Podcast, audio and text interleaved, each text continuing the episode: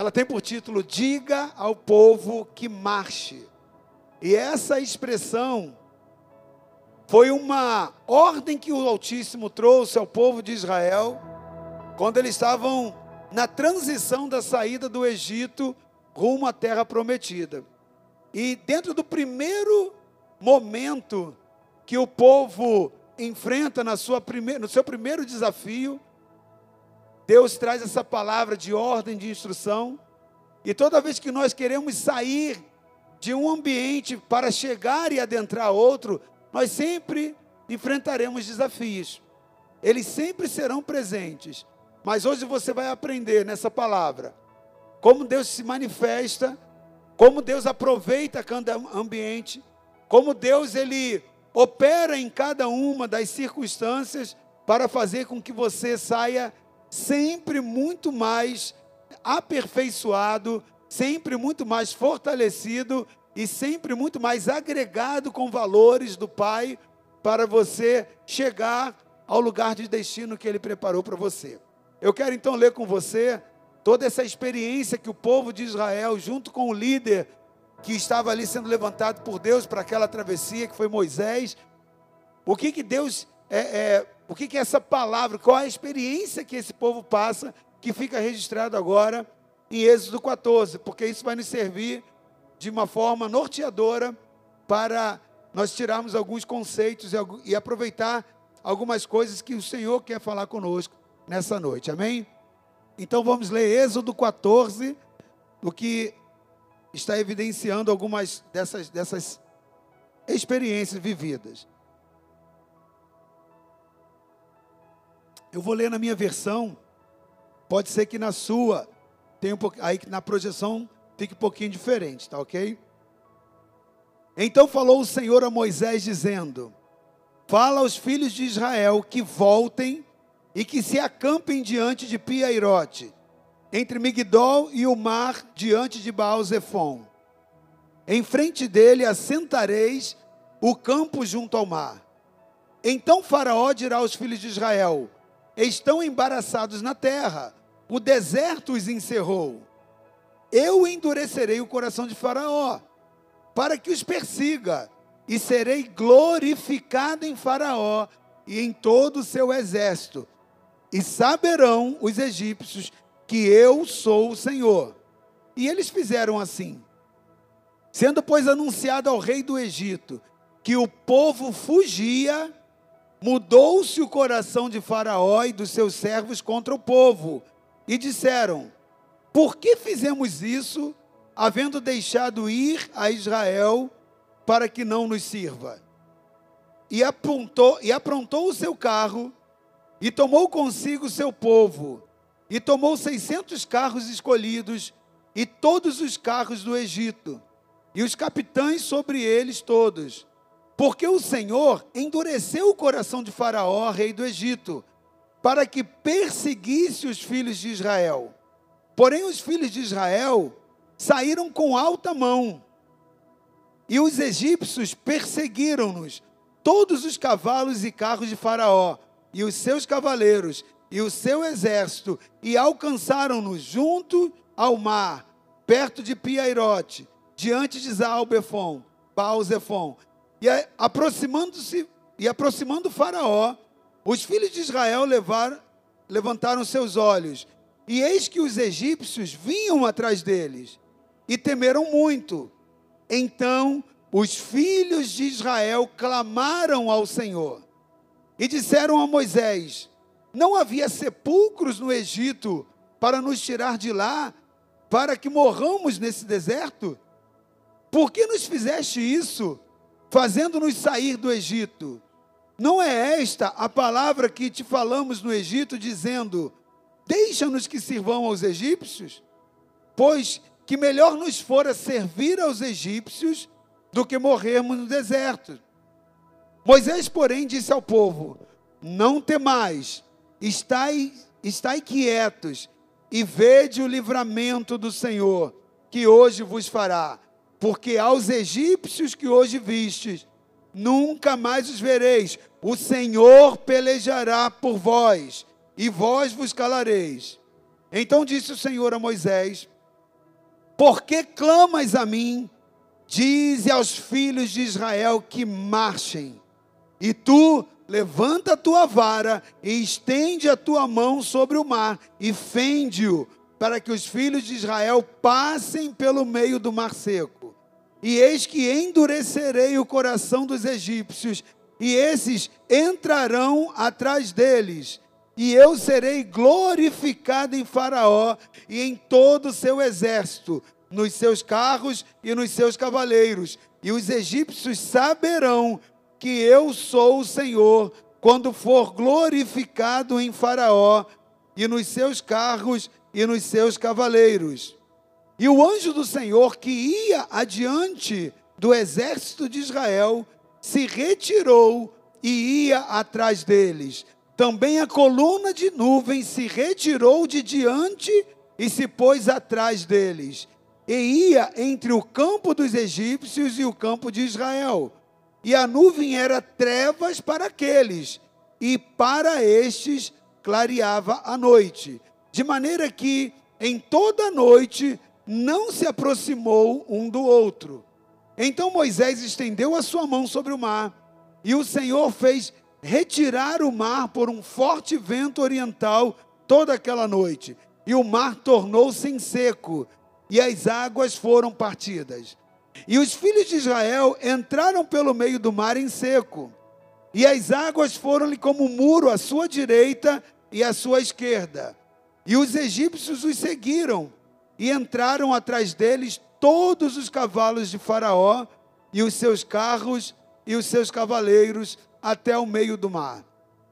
E aconteceu que, na vigília daquela manhã, o Senhor, na coluna de fogo e na nuvem, viu o campo dos egípcios e alvoroçou o campo dos egípcios e tirou-lhes as rodas dos seus carros e, dificultosamente os governavam.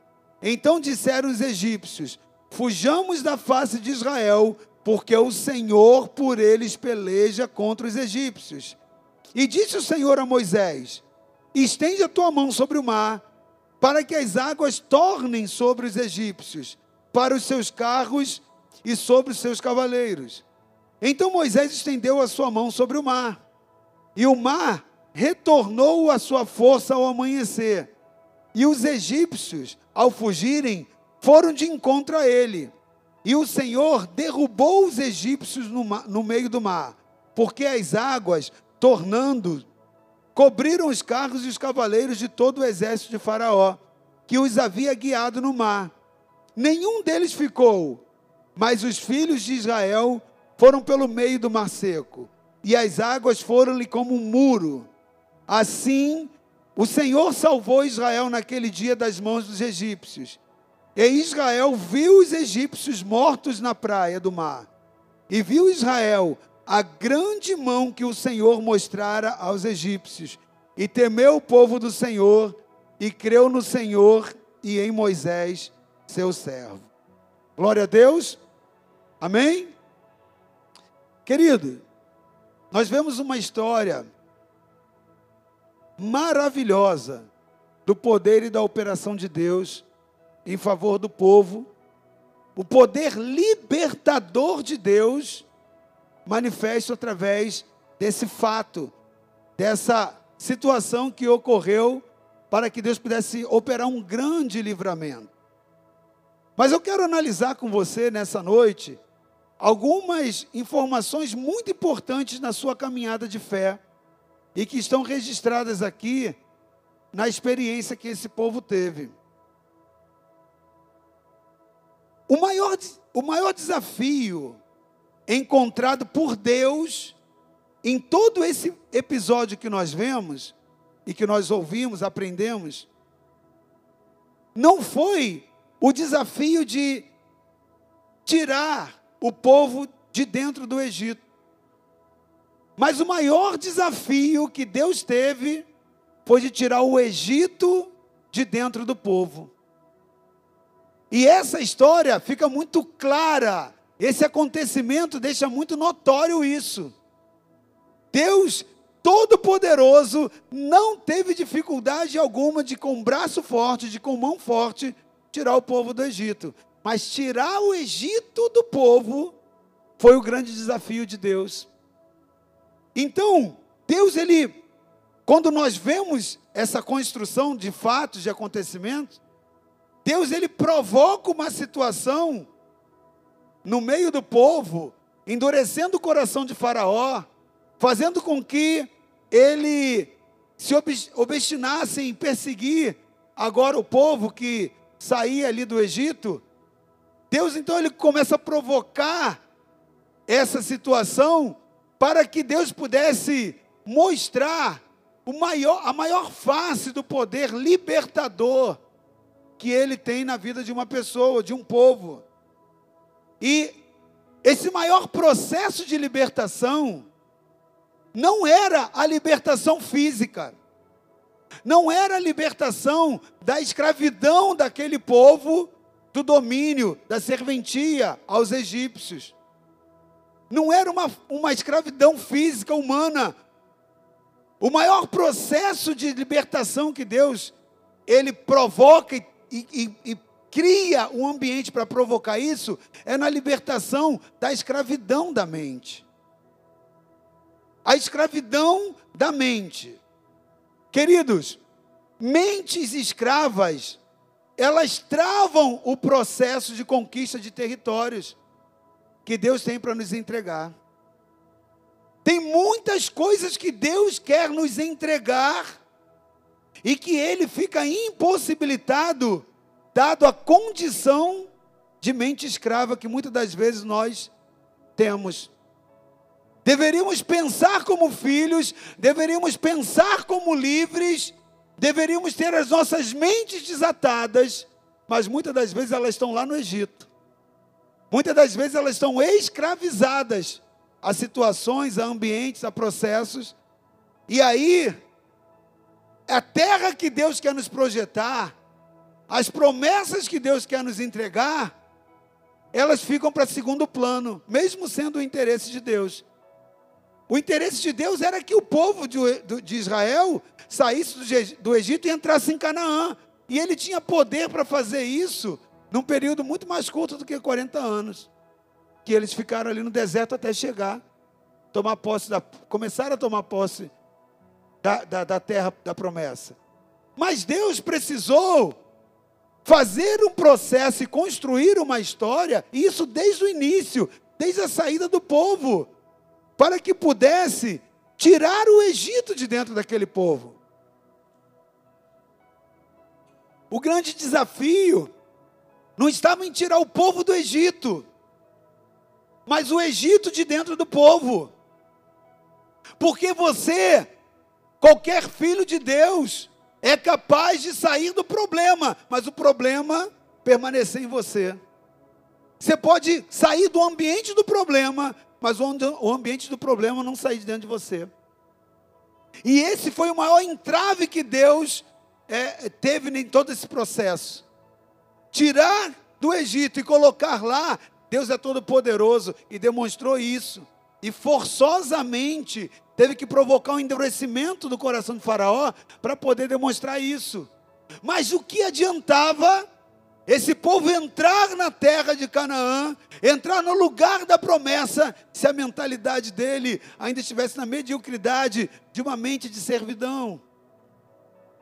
Então, querido, as mentes escravas, elas travam processos de conquistas, processos de, de se adentrar em territórios, para a obra que Deus tinha realizar através dos israelitas, não era apenas suficiente que eles entrassem em Canaã, se as suas mentes não tivessem, se as suas mentes ainda tivessem ficado ali no Egito muito mais do que entrar em Canaã, para Deus era importante que eles saíssem do Egito. E para que isso acontecesse, não adianta o corpo ir e a mente ficar. Então era um processo que Deus provocou de desintoxicação, de libertação na mente. O maior cativeiro que Satanás pode prender um homem é na mente. É o maior cativeiro. Às vezes a gente tenta fazer guerras para fora, com coisas, com circunstâncias, com, ambiente, quando na verdade o maior processo de, de escravidão e de prisão está aqui, ó. Então, querido, hoje há muitas pessoas nas quais Deus precisa operar da mesma forma que operou nessa situação, nessa circunstância, na história ali com Israel. Porque são pessoas que estão a caminho de uma nova terra. Pessoas que receberam promessa de um novo tempo. Pessoas que receberam a promessa de um novo ambiente. Pessoas que receberam chamados. Pessoas que receberam instruções de Deus para a vontade dEle. Mas estão com mentalidades presas, escravizadas ao passado. Mentalidades escravizadas a velhos procedimentos.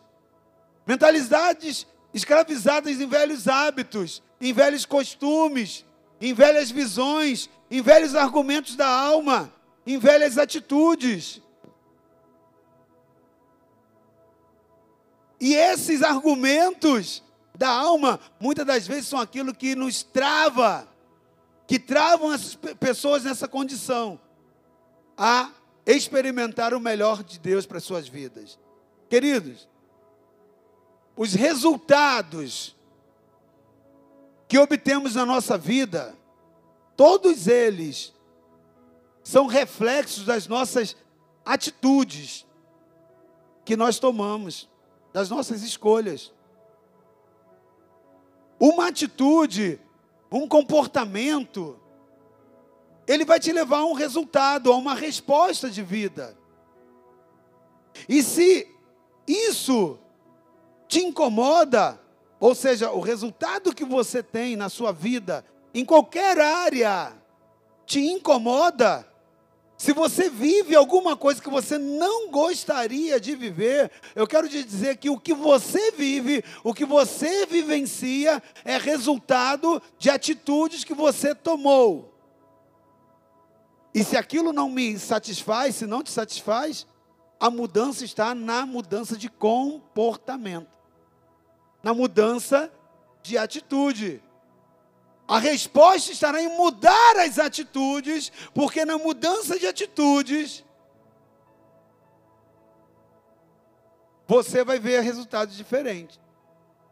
Mudar atitude significa mudar hábitos, mudar ações.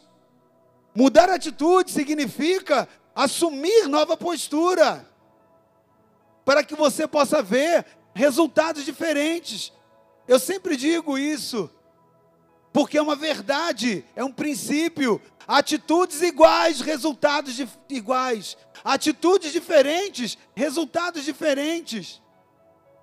Mude o comportamento. E você vai ver que aquilo que te incomoda, aquilo que não te satisfaz, vai mudar como resultado. Provoque a mudança, mudando o seu comportamento. E algo muito interessante que eu quero chamar a atenção nessa noite, que está lá no versículo 5. O versículo 5 desse capítulo, ele nos ensina duas grandes realidades no mundo espiritual.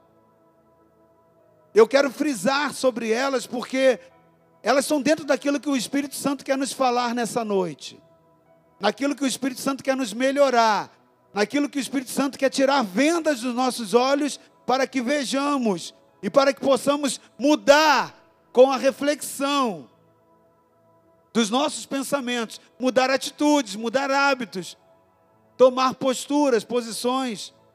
Olha o que diz: sendo, pois, anunciado ao rei do Egito que o povo que, que você está lendo aí? Que o povo fugia. Mudou-se o coração de Faraó e dos seus servos contra o povo. Então o coração de Faraó muda quando vê que o povo foge. E disseram: Por que fizemos isso?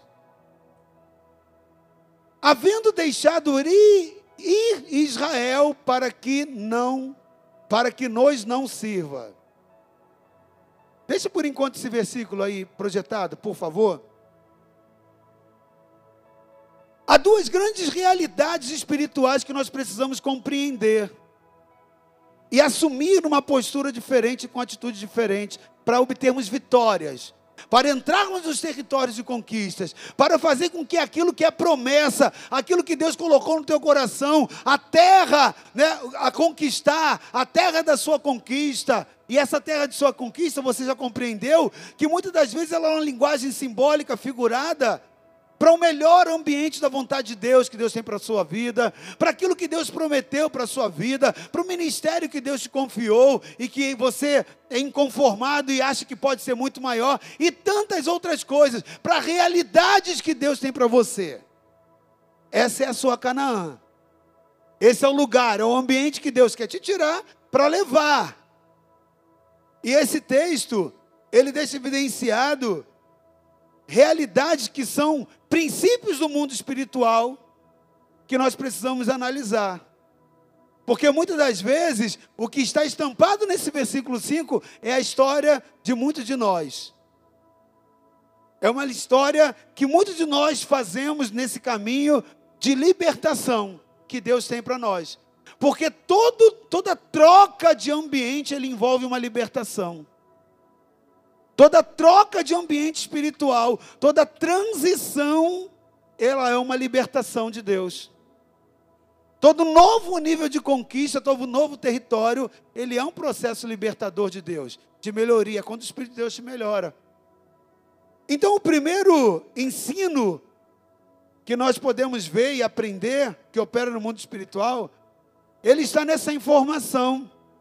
Sendo anunciado ao rei do Egito que o povo que o povo fugia. Querido, o povo estava fugindo.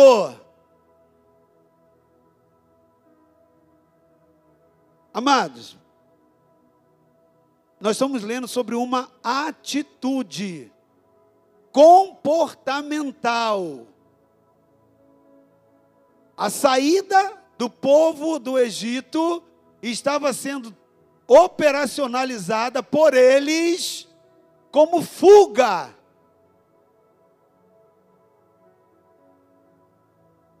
E nessa atitude está refletido um comportamento da mente de escravidão. Presta atenção. Eles estavam fugindo. Agora eu quero te perguntar: o povo estava fugindo? Ou na realidade o que estava acontecendo, eles estavam se retirando de debaixo da mão, de debaixo do domínio, da força, né, de Faraó, pela poderosa mão do Senhor que venceu os deuses egípcios. Para para pensar e refletir sobre essa pergunta. Era uma fuga ou era um processo de saída por cima de um triunfo, de uma vitória estabelecida depois de Deus combater, depois de um duelo de deuses entre o Deus que Israel servia e os deuses do egípcio, que um a um das dez pragas foram abatidas. Eu quero falar melhor sobre isso. Porque eu estou falando sobre o maior desafio de Deus também. Não foi tirar o povo do Egito, mas tirar o, povo, o Egito do povo. Substituir a mente de escravo por a mente de um nobre conquistador.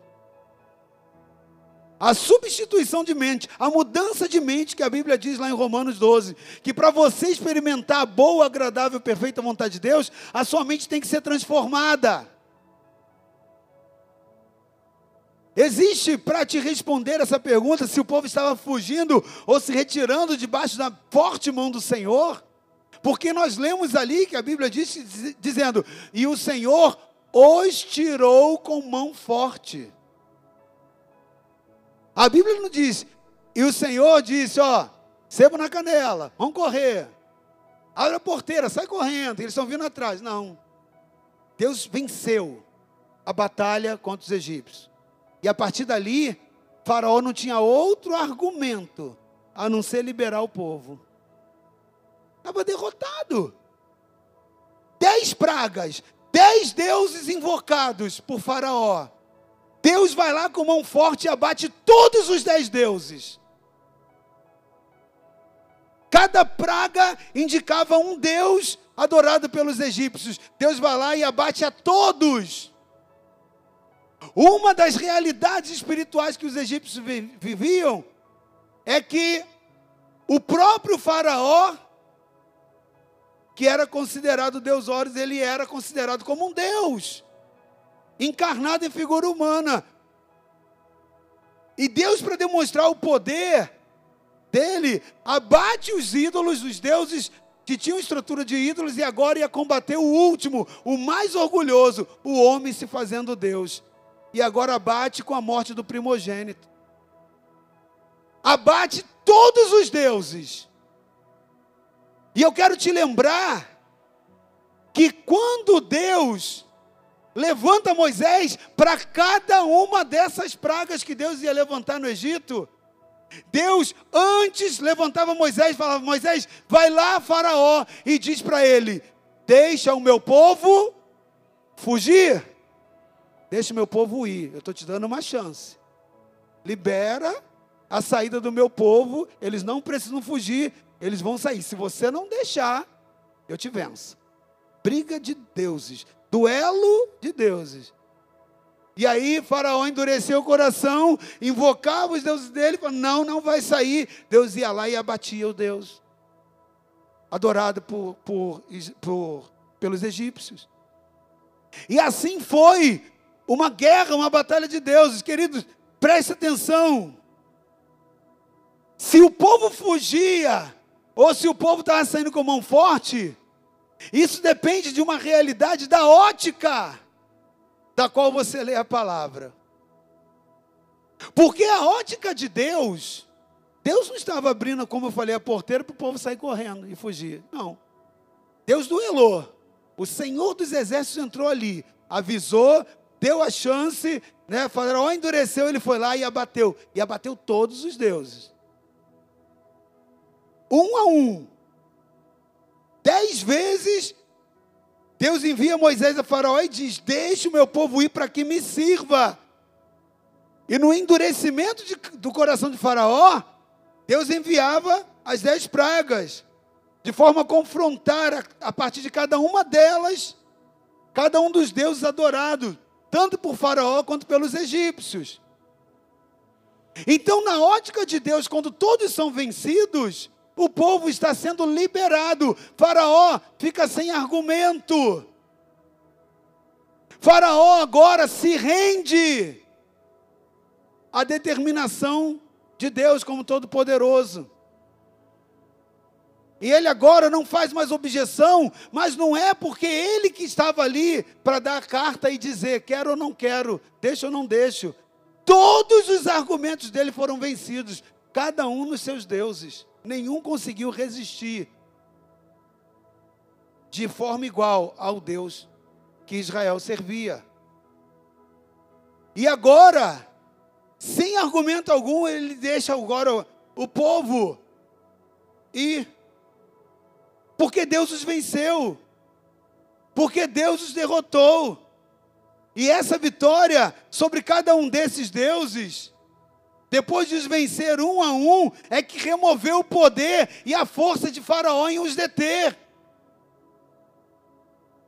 Quando você abre lá o capítulo 13, projeto capítulo 13, versículo 16 e 17, você vai ver que Deus, Ele tira com mão forte do Egito, ou seja, ele venceu a guerra. Olha o que diz o texto: será por sinal sobre a tua mão e por frontais entre os teus olhos, porque o Senhor nos tirou do Egito com mão forte. Tem alguém fugindo aí? Não. É senioridade. Venci a guerra, eu agora posso sair. E sair levando despojos. O povo de Israel toda pessoa que vai numa guerra, todo povo, povo que entrava numa guerra, ele tinha direito de levar despojos. E o povo saiu levando ouro, tesouros, porque eles rendiam, os egípcios rendiam, eles se renderam. Não foi uma entrega de dizer, ah, você foi tão bonzinho, gostando de você, toma aqui, porque você é hebreu e me venceu. Não. Eles entregaram seus tesouros. Eles foram saqueados. Foi uma guerra onde aquele povo saiu vitorioso, pela mão forte do Senhor. E diz ali, e aconteceu que quando o faraó deixou ir o povo, preste atenção, faraó deixou ir, não é questão de consentimento, é questão de a única opção que ele tinha. Todos os seus deuses foram abatidos. Então, faraó deixou ir o povo. Deus não nos levou, nos levou pela, pela terra dos filisteus, que estava perto do mar, porque Deus disse: para que porventura o povo não se arrependa, vendo a guerra, e tornem ao Egito. Está vendo aí mais uma vez a preocupação de Deus? Não adianta a pessoa sair do Egito, se o Egito estiver dentro dela, ela quer voltar. Nas primeiras dificuldades, ela quer voltar. Aí o que Deus faz? Deus muda a rota. Mas não é isso que eu quero chamar a atenção.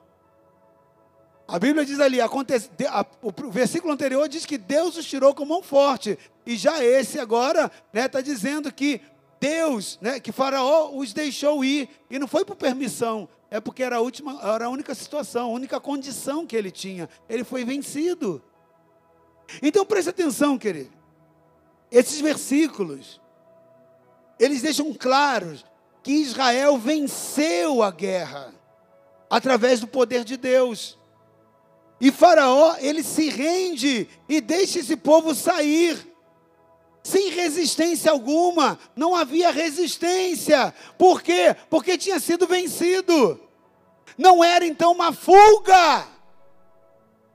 Não era uma fuga, era uma saída vitoriosa, triunfante de quem venceu a guerra. Então, pelo menos é o que Deus separou. É o, é o, é o ambiente espiritual que Deus estava mostrando para eles. Mas quando você vai ver na prática, a Bíblia diz que eles saem fugido. O texto que nós lemos lá no capítulo 14 diz que eles fogem. Então, nessa atitude da fuga, ela está revelada, né, lá no versículo 5, nessa atitude da fuga, está lá, sendo pois anunciado ao rei do Egito que o povo fugia. Ela, nessa atitude comportamental, estava revelada a mente, por isso que Faraó se levanta e vai atrás. Eles não têm mente de vitoriosos. Quem venceu foi o dois deles, mas não, essa vitória não está neles. Por quê? Porque quando Faraó se rende, ele se rende por aquilo que Deus fez. Mas quem batalhou por eles, quem pelejou por eles foi o o Senhor. Então eles viam a Deus como vitoriosos, mas eles não viam, não se viam como vitoriosos, eles se viam como escravos. Sabe por quê? Se eles entendessem que eles estavam em Deus e Deus neles, eles saíam debaixo da mão forte do Senhor com cabeça erguida. Quando você vence uma guerra, quando você vence uma batalha, você tem o orgulho, no bom sentido, né? Você tem é, é, a satisfação, você se sente forte. Então você sai de peito estufado e cabeça erguida daquela batalha. Porque você venceu. Não é uma condição de vergonha, de derrota ou de medo para fugir. Preste atenção, o povo fugia. Querido, quem é que foge? É o escravo. Quem foge? A atitude de fugir é uma atitude de escravo. Ele tenta fugir do domínio do seu senhor. Então, quando Faraó percebe que a atitude daquele povo ainda revelava uma atitude, uma mentalidade de escravo, aí ele agora volta e diz: muda, mudou-se o seu coração, está ali. Isso acontece na vida de muito crente também. Ele não consegue ver a vitória que Deus fez na vida dele. A mente dele ainda é escrava. Ele pode estar liderando na sua casa, pode estar liderando na sua empresa, pode ter aberto um negócio, não importa, mas se a mente dele é escrava, ela funciona com atitudes escravas. Se aquilo que aconteceu e operou na vida dele foi o puro poder de Deus, ele não consegue se sentir parte daquilo. Uma mente escrava reproduz atitudes, e essa foi uma das atitudes de um povo de mente escrava. Ao invés de sair triunfante, ao invés de sair convicto, não, eles pegam os despojos como se estivesse saqueando alguma coisa, como se estivesse fazendo algo errado, e falou: oh, vamos embora. Mas pelos olhos de Deus e pelo prisma espiritual de Deus, não era uma fuga, era uma retirada vitoriosa. Então era por parte de Deus, mas não era por parte do povo que tinha a mente escrava.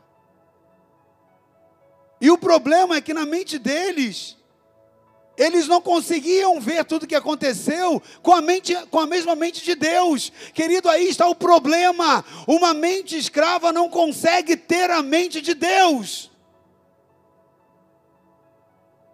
Isso é tão sério e Deus teve que trabalhar tanto isso no povo e até hoje isso acontece com a igreja de Cristo, assim como aconteceu na antiga aliança com o povo de Deus.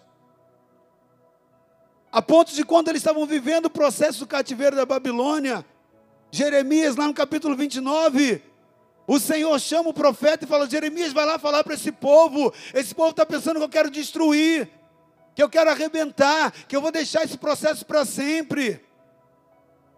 O povo não entendia que o cativeiro era só uma forma de Deus os disciplinar e os chamar e tentar mudar a mentalidade deles. O problema estava na mente, que precisava ser trocada de substituído e substituída. E aí Deus fala para Jeremias, Jeremias, fala para o povo, povo é eu que sei os pensamentos que tenho a respeito de vós pensamentos de paz e não de mal. Para de pensar que Deus quer te destruir, para de pensar que Deus quer te arrebentar, que Ele está fazendo aquilo dali. Não, não é isso. Deus só quer mudar a sua mente. Então Deus muitas das vezes vai lá e endurece sim o coração de Faraó, para que você veja que não é a tua força, mas é o braço forte dele que está te tirando da situação.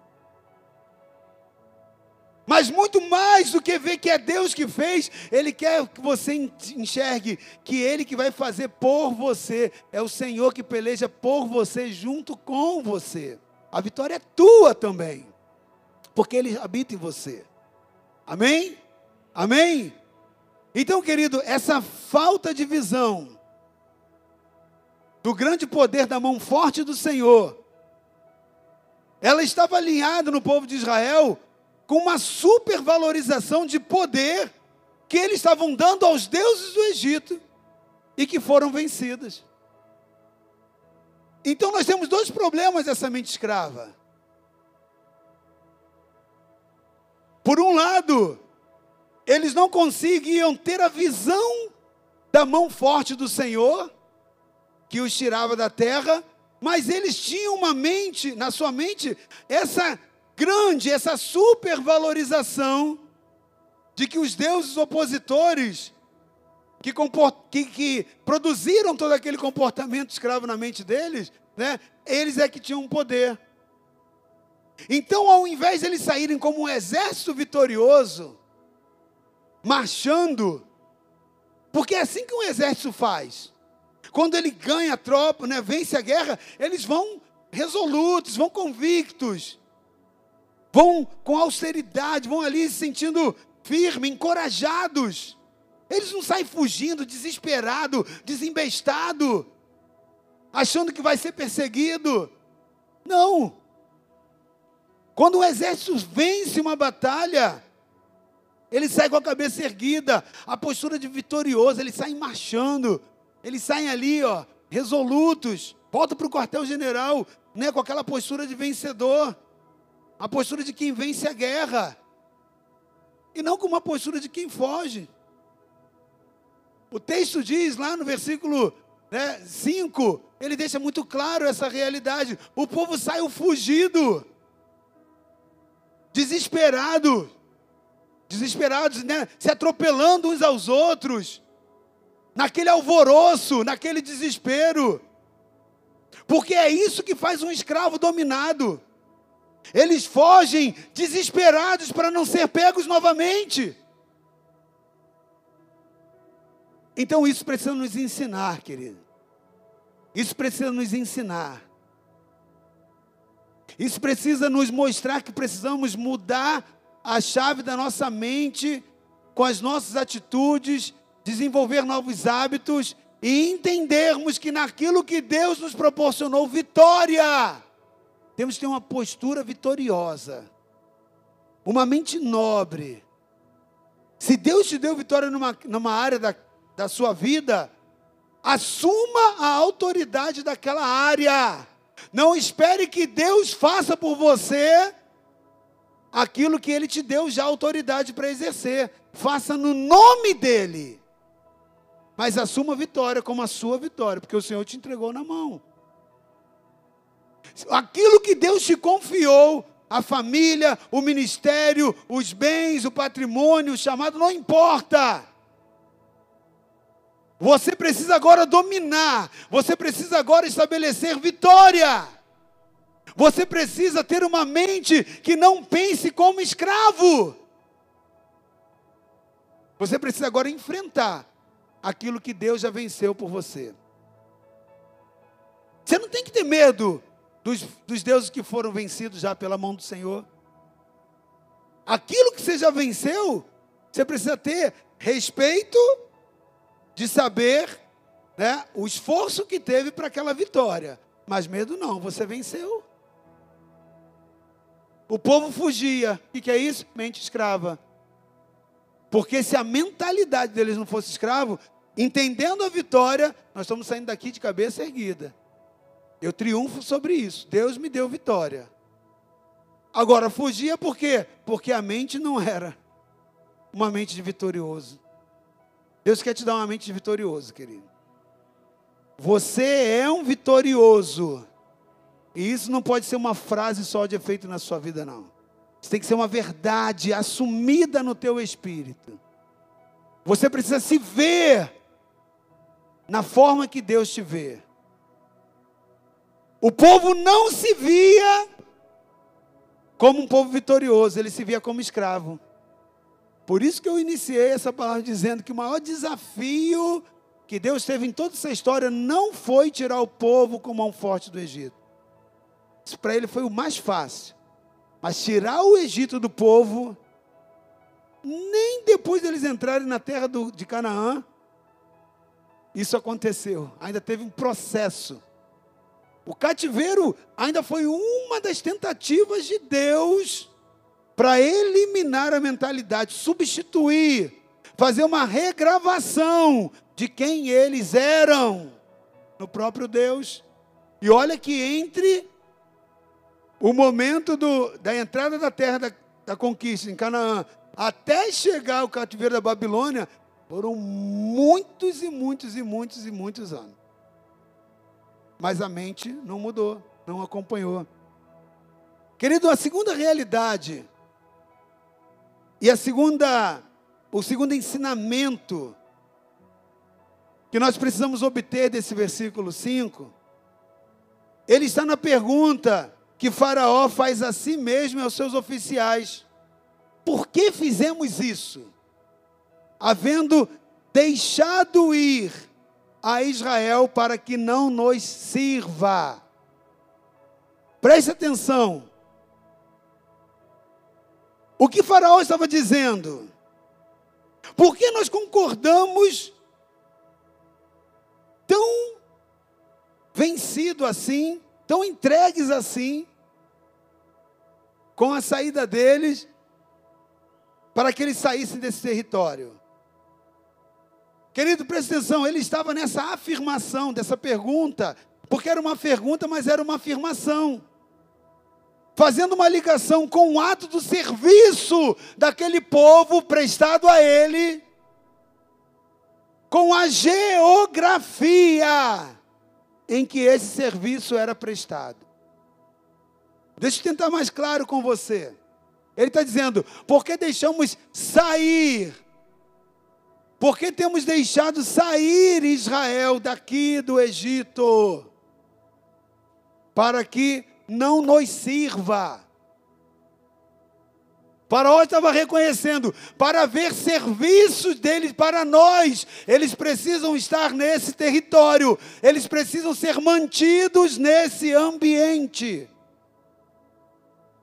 Preste atenção na pergunta: por que fizemos isso havendo deixado ir? Eles estão saindo e agora não vão mais nos servir. Isso nos ensina a respeito das geografias, tanto físicas quanto estruturais, querido. Das geografias espirituais, das geografias mentais. Preste atenção.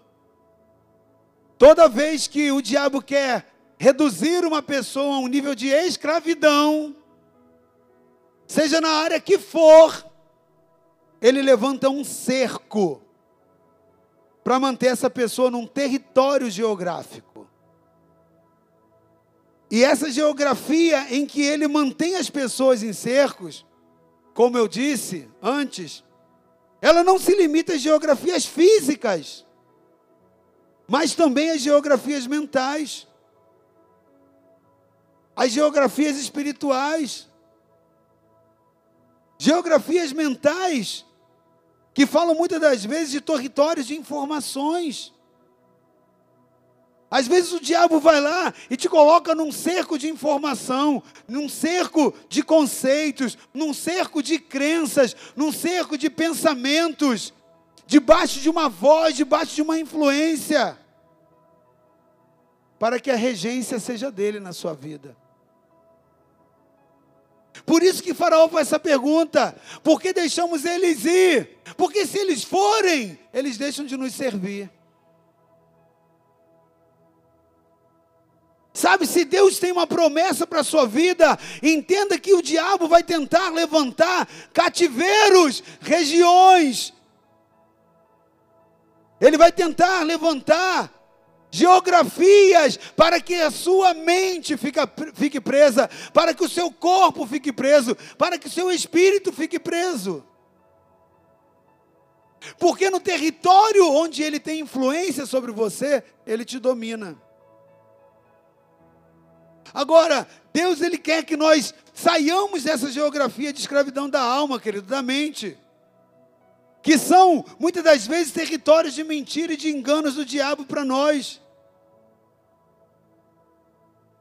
Ele se manifesta agora como o pai da mentira. Você quer ver? Ah, me dá um exemplo prático disso, apóstolo. Dou, dou sim. Deus às vezes tem um grande ministério para a sua vida. O que vai exigir de você muito esforço, dedicação, leitura da palavra, né, tempo com Deus. Aí o diabo fala assim: mas você não tem tempo. Você não tem condição, você não tem capacidade, você não tem estudo. O que, que é isso? Ele está dizendo: ei, existe um cerco aqui. Existe um território. Você tem que pensar dessa forma. Você está dominado, você não tem opção, você não pode, você não conhece, você não sabe, não é possível. Está conseguindo entender, querido? Ele é o pai da mentira. Por que fizemos isso? Havendo deixado ir Israel para que não nos sirva. Às vezes Deus tem uma promessa para você que você vai ser o dono da empresa e que você hoje trabalha. É a vontade de Deus? É a vontade de Deus. Mas aí o diabo, sabendo que aquilo pode ser um dínamo, um poder, uma fonte grandiosa para o reino de Deus, se você conectar com a sua mente em Deus entender qual é o propósito que ele tem para ali, aí o diabo fala: Cara, eu não posso permitir isso que, que eu vou deixar ele sair e alcançar esse território, essa vontade de Deus, e aí ele deixa de me servir? Aí ele começa a dizer: quem é você para ser o dono dessa empresa? Você está vindo de ônibus para cá, você ganha um salário mínimo, mas a promessa de Deus é que você vai ser o dono. E ele tem mão forte para te tirar de lá e te estabelecer no lugar de autoridade. Mas o diabo tenta falar para você: você não pode, você não é ninguém, cara. Você está aí correndo atrás do seu ticket de restaurante hoje, para poder comer amanhã. O que ele quer? Deixar sua mente escrava. que, que ele quer? Te provar que Deus não tem poder, não tem mão forte, não tem poder, capacidade de fazer aquilo. Então, nós aprendemos nesse versículo 5 duas coisas muito importantes. Duas realidades muito importantes. A primeira, que o povo fugia. Ou seja, o comportamento dele precisava ser mudado. E para não haver essa mudança, a estratégia do diabo é essa: te prender naquele território. Se ele for, ele, deixa, ele sai debaixo do meu domínio. Ele deixa de pensar dessa forma. A mente dele é renovada, ele atinge o propósito, ele acessa a terra. Então eu preciso deixá-lo nesse território, para que ele nos sirva. Querido, é interessante que é interessante que como o povo ao invés de se retirar, que revelaria uma postura de reação de um comportamento mental de alguém que entendeu a vitória que Deus do que Deus fez na sua vida. Ao invés dele se comportar desse jeito, o reflexo da sua atitude, a atitude daquele povo, revelava a mente totalmente escrava, o que provocou essa postura de resgate. O que, que é isso aí? É o resgate, é o retrocesso. Essa pergunta feita por Faraó indica o retrocesso que o diabo planeja para a sua vida. O projeto de Deus na sua vida é o seu avanço. O projeto de Satanás é totalmente contrário, é o teu retrocesso. Ele sabe que se você sair desse ambiente dessa geografia onde ele é o pai da mentira e influencia a sua vida dizendo que você não é capaz, você não pode, não vai dar certo, aquilo dali é muito grande para você, quem é você? Então, quando você tem todo esse processo construído e você acredita nisso daí como uma verdade, sendo ele o pai da mentira e te falando uma mentira porque não é o coração de Deus, ele te mantém isolado, sem né, atingir os planos e os propósitos que ele tem. Ou seja, ele cria uma mente escrava. E agora o povo foge. O povo fugia. Querido, preste atenção. As nossas atitudes refletem a mente que nós temos. As atitudes que você tem na sua casa, as atitudes que você tem na sua vida profissional, com aquilo que Deus te entregou, as atitudes que você tem no teu casamento, atitudes que você tem para com os teus filhos, atitude que você tem nos relacionamentos sociais, posturas que você toma dentro da casa de Deus, postura que você toma com o ministério que Deus te confiou alvos, planos e projetos que você desenvolve, a forma como você se relaciona, elas revelam quem você é na sua mente. A baixa qualidade do que você produz, muitas das vezes está espelhando somente que você ainda é um escravo, você ainda está num território dominado.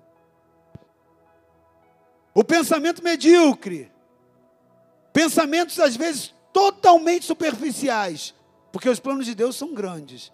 A vontade de Deus para a sua vida é boa, perfeita e agradável. O problema é que você se vê como escravo. Deus te vê como um vitorioso nele. Ele venceu por você. Você estava nele, ele em você. Ele vai lá e abate todos os deuses, todos os ídolos, te dá vitória. Está em você. Mas você se vê como escravo. Este povo, quando vê os egípcios vindo até eles pelo caminho, ao invés deles se levantarem firmes agora, quando eles veem que Faraó, depois disso, se levanta, bota ali todo o seu exército, seus carros, seus cavalos, os cavaleiros, e esse povo avista de longe, eles vindo pelo caminho, isso está lá no versículo 10 e no versículo 11 desse mesmo texto. Ao invés de eles se levantarem firmes para agora duelar no nome do Senhor, eles começam agora a se apavorar daquilo que para eles era uma ameaça. O que para eles era uma ameaça, para Deus era a oportunidade de agora eles se levantarem em autoridade. Motivados, o Senhor foi conosco lá, venceu os dez, porque não nos daria essa vitória agora? Se Deus abateu todos os deuses, por que não nos daria agora a vitória nessa nova, nesse novo levantar? Preste atenção, querido. Ao invés dele se levantar firme e se posicionar agora para duelar, eles começam a se desesperar. Está lá, chegando Faraó, os filhos de Israel levantaram seus olhos e eis que os egípcios vinham atrás deles. E o que? Temeram muito. Temeram. Onde está toda aquela experiência com Deus? Querido, o que, que você tem feito das experiências que Deus te deu? O que, que, Deus, que, que você tem feito com o que Deus fez no encontro que você teve com Ele? Com o que Ele te ensinou, com o que Ele te mostrou? Foi só uma experiência que ficou lá? Na história? Esquecida? O que, que isso tem de validade na sua vida hoje? Está lá, eles levantaram seus olhos e esses os egípcios vinham atrás dele. Eles temeram muito. Então os filhos de Israel começaram a fazer o quê? Clamar ao Senhor. Avança. E disseram a Moisés: Não havia sepulcros no Egito para nos tirares de lá, para que morramos nesse deserto. Por que nos fizeste isso? Que nos tens tirado do Egito. É aquela situação onde o cara olha para a história dele, vê novos desafios, ao invés dele se firmar, trazer à memória todos os, os atos poderosos do Senhor e se levantar no nome do Senhor, ele começa a dar mais valor ao poder daquele que já foi vencido por causa da mente escrava. Esse questionamento a Moisés nada mais revela do que a mente escrava. Mais uma vez, eles vinculam até mesmo a uma situação de sentir segurança né, na realidade do Egito. Você não trouxe agora para morrermos aqui no, no deserto? Porque você fez isso? Porque nos tirou do Egito. Querido, o Egito nunca foi o propósito de Deus para eles, a não ser para a conquista. Quando Deus usa toda a história de José e eles multiplicam e dá o governo, o trono a José, e dali eles se multiplicam, era para eles dominarem eles eram em maior, for, em maior proporção do que os egípcios. Só que uma vitória tem que ser sustentada. Toda vitória que você já obteve na sua vida em Deus, se ela não for sustentada, ela é removida pelo diabo. E foi isso que aconteceu. É isso que aconteceu. Ali eles se tornaram escravos no Egito. Eles eram a solução do Egito, passaram a ser escravos. José, né, através do reinado dele, né, era agora aquele momento de sucessão, ok? Onde ele agora estava como governador, abaixo de Faraó era ele. O povo cresceu muito mais do que os egípcios. E agora era a hora deles dominarem o Egito mas eles não souberam manter a vitória. Toda pessoa que não sabe manter, reter a sua vitória, ela retrocede. Está aí a prova. Espiritualmente isso também acontece. Então, querido, preste atenção.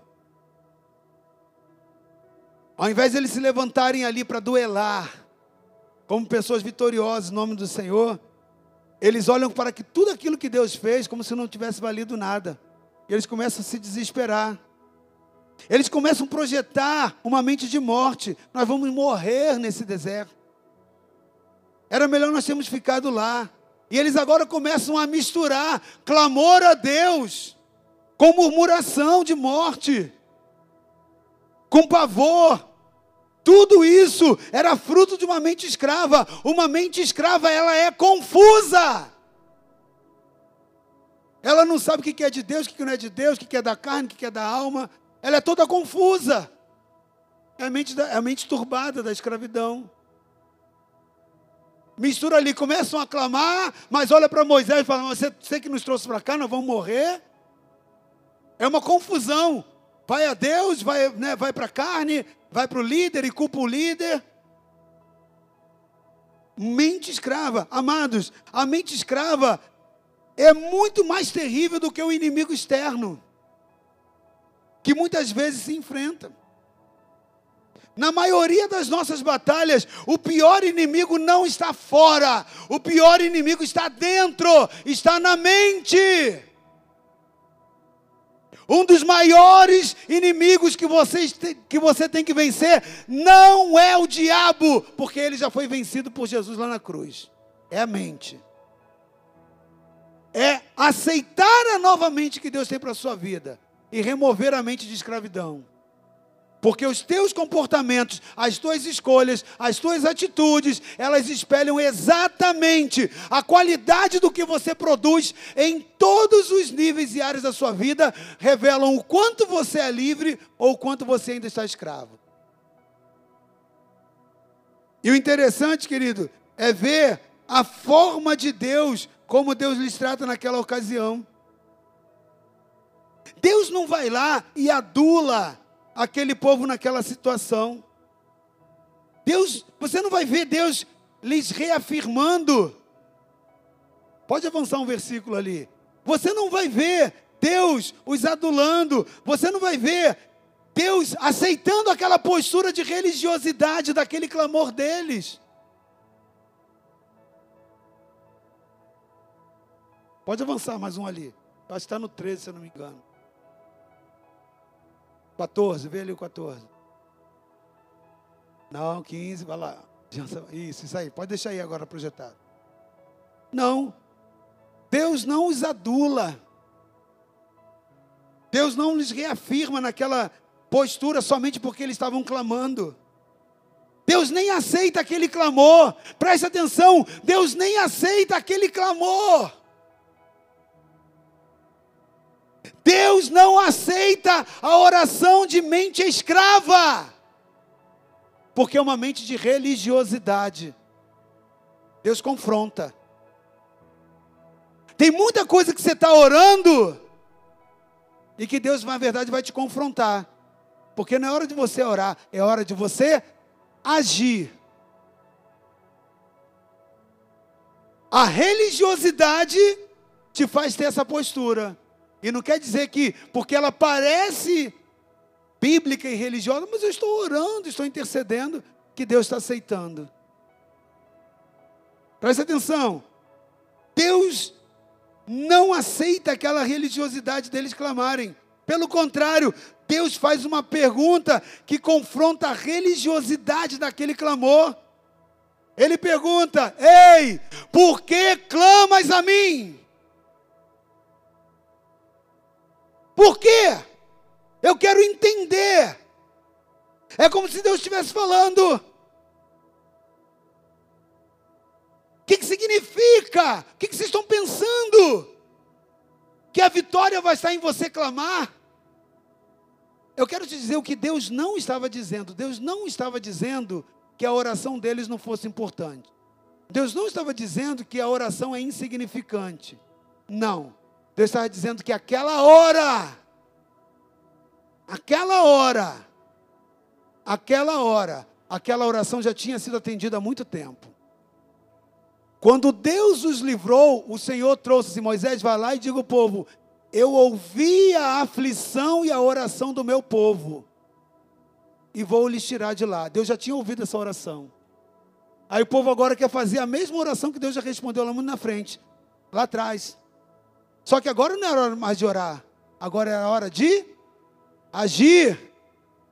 Mas a religiosidade de uma mente escrava, ela começa a fazer terceirizações.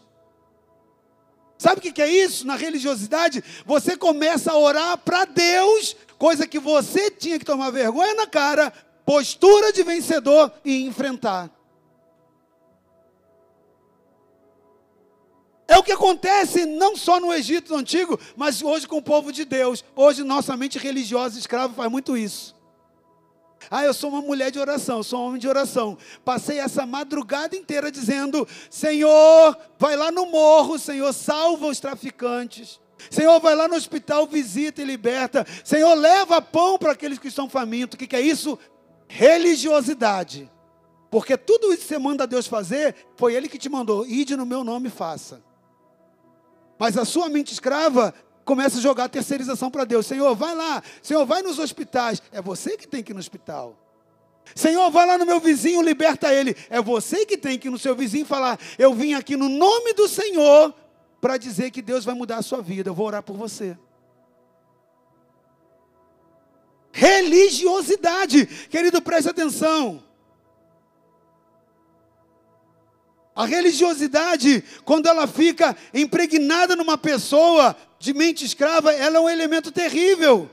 Ela é um inimigo terrível e muito mais destruidor do que o próprio diabo.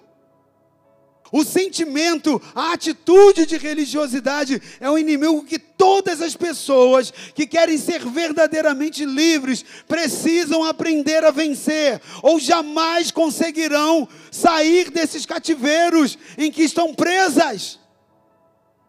A religiosidade, dentre outras coisas ruins que ela ocasiona, ela faz com que a pessoa terceirize a Deus aquilo que elas é que deveriam fazer e resolver.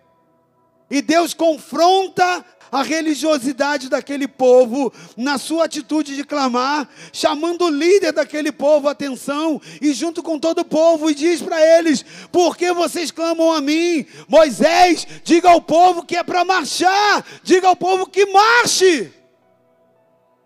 Não é hora de orar, é hora de agir. Você já orou e eu já respondi. Agora você tem que levantar para dominar o território no meu nome. Deus estava lhes dizendo, então, a vitória que vocês querem não está no clamor. Agora não é hora em que vai se resolver alguma coisa com clamor. Isso é religiosidade. Não é hora de parar para clamar. É hora de agir. E não agir fugindo, correndo como fugitivo. Querido, aquilo que te ameaça, você não tem que fugir. A única coisa que a Bíblia manda você fugir é das paixões do mundo. Nisso você tem que fugir. Mas de enfrentar guerras que Deus te coloca no caminho, querido, se levante na autoridade dele. Você é livre e vencedor. Então você tem que agir, não fugindo, não correndo como fugitivo, porque você não é um escravo em fuga, querido. Você faz parte de um exército guerreiro, onde Deus é o Senhor dos exércitos. E Ele te faz sair vencedor de qualquer batalha. Guerreiro não foge de batalha, ele marcha. Por isso que a Bíblia fala que a palavra que Deus deu é: porque vocês clamam, Diga ao povo que marche. Deus não disse. Diga ao povo, Moisés, para sair batido. Diga ao povo para botar sebo na canela e correr. Não! Deus diz: diga ao povo que marche. É guerra. É postura de guerra. É marchar. Deus não disse para eles fugirem mas marchar para cima deles na força, na confiança, na autoridade daquele que os tirou de lá do Egito com mão forte. Marchar como fazem os guerreiros numa batalha, e não fugir como fazem escravos, e nem clamar na hora da luta como fazem religiosos. A ordem é marchar. E nessa noite Deus está dando uma ordem para você: marche. Marche. Deus está dizendo a muitas pessoas que estão aqui nessa noite, da mesma forma: ei, por que você está clamando? Enxergue a tua religiosidade. Você já clamou lá atrás e eu já ouvi. Eu te entreguei a vitória. Agora é hora de você se levantar. É hora de você marchar. Eu quero finalizar a ministração dessa palavra de hoje, relendo com você dois versículos, 19 e 20. E eu convido você a ficar de pé enquanto eu faço essa leitura. E o anjo de Deus que ia adiante do exército de Deus, ele ia aonde? Então na frente dele estava quem? O anjo de Deus, diga comigo, o anjo de Deus. Está lá, o anjo de Deus que ia adiante de Israel se retirou. E ia agora onde? Atrás deles. Também a coluna de nuvem que estava na frente deles se pôs aonde? Atrás. Feche seus olhos nesse momento, querido. Eu quero te dizer, Deus manda te dizer nessa noite, que muitas situações que você enfrenta de lutas e de batalhas, parece que você não vê mais Deus na sua frente. Parece que você não está enxergando mais o anjo do Senhor à sua frente. Parece que você não, vai, não vê mais a, a glória, a nuvem de Deus. Essa nuvem que representa a glória dele, a presença dele. Parece que Deus não está presente, parece que você está só. E talvez, por você estar num momento de batalhas na sua vida, te dá uma impressão de que Deus te abandonou, de que você está sozinho, e você está se sentindo só. Mas Deus está te dizendo nessa noite, que o fato de você não estar o vendo à sua frente, não indica que Ele não está presente contigo. Deus está te ensinando que nessas ocasi ocasiões em que Deus se retira da tua frente, é para que você marche. Deus deu uma ordem a Israel: diga ao povo que marche. Quando Deus te manda marchar, até ele sai da frente, e aí ele vai para a tua retaguarda. Sai da frente, quem quer que esteja, o próprio Deus respeita a tua marcha, mas Ele não te deixa só. Ele vai para a tua retaguarda. Para te mostrar que Ele que te respalda.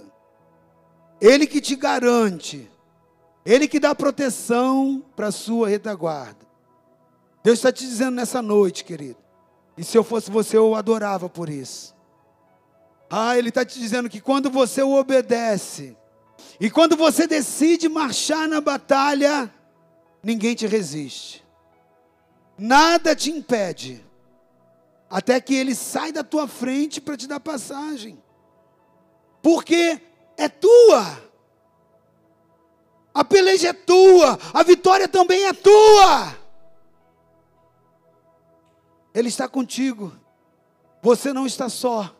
Ele está na tua retaguarda te dando cobertura dos ataques sorrateiros que possam vir por detrás. Querido, a hora que você não mais o vê, não é porque ele te desamparou, te abandonou, é porque ele está assumindo o lugar da tua retaguarda, mas também te dizendo: agora você marche. Eu gostaria que você, com os olhos fechados, começasse a marchar no seu lugar. Feche os teus olhos e comece a marchar aí, andar Pode parecer uma doideira, mas é você e Deus. Ninguém está aqui para te reparar. É você e Deus. Começa a marchar. Começa a olhar tudo aquilo que se levanta para te prender em alguns territórios. O diabo querendo te prender na tristeza, na melancolia, na destruição da família, te colocando escravo nas drogas, independência química, em tantas outras coisas. Deus está dizendo: não, não pare, marche.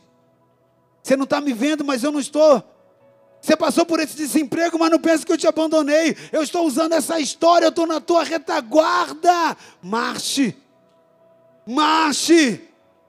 Marche, eu quero que você entenda que você não é escravo fujão, você é um valente do meu exército, onde eu sou o Senhor dos exércitos, e você é chamado como um guerreiro vencedor. Marche, querido, a mesma nuvem ela vai trazer luz para clarear o teu território.